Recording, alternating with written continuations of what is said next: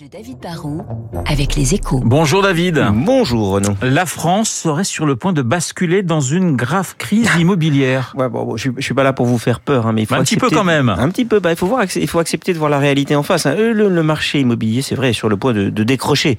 Ce sont les, les promoteurs spécialisés dans, dans la construction et la vente de logements neufs qui le disent. hein.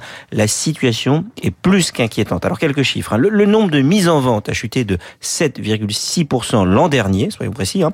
Mais la baisse s'est accélérée sur la fin de l'année avec un recul presque deux fois plus important, à 13%. Sur les réservations, ce qui est les, ventes de demain, bah là la chute est de 25% sur tout 2022 et presque 40% aujourd'hui.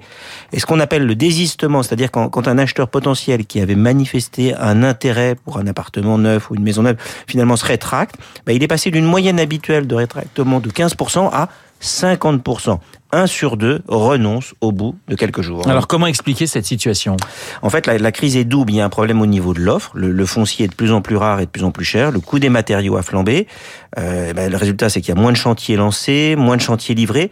Et ce qui arrive sur le marché est cher, très cher. Alors qu'au même moment, au niveau de la demande, eh bien, les acheteurs se disent que, les prix ont plus de chances de baisser que de monter. Il vaudra mieux acheter euh, demain qu'aujourd'hui. Ça, ça va contribuer à figer le marché. En plus, vous avez des banques qui prêtent moins et qui prêtent plus cher. Les taux ont plus que doublé en un an. Et le coût du mètre carré grimpe aussi à cause de toutes les mesures écologiques qui sont vertueuses, bien sûr, à long terme. Mais à court terme, plus de normes et de contraintes, bah, ça veut dire des logements plus chers. Ça veut aussi dire que des logements qui rapidement ne seront plus aux normes vont sortir du parc. De- David, est-ce que la situation est vraiment aussi grave que cela selon Oui, vous c'est grave, docteur. hein. Le président de la Fédération des promoteurs immobiliers a une bonne image. Il dit que la voiture est en panne sur le bas-côté de la route avec les warnings allumés. Ce qui est grave, c'est que le logement, c'est doublement indispensable. hein. Ça pèse 10% de notre économie et c'est le quotidien de tous les ménages. C'est pour presque tous les Français le, premier poste de dépense.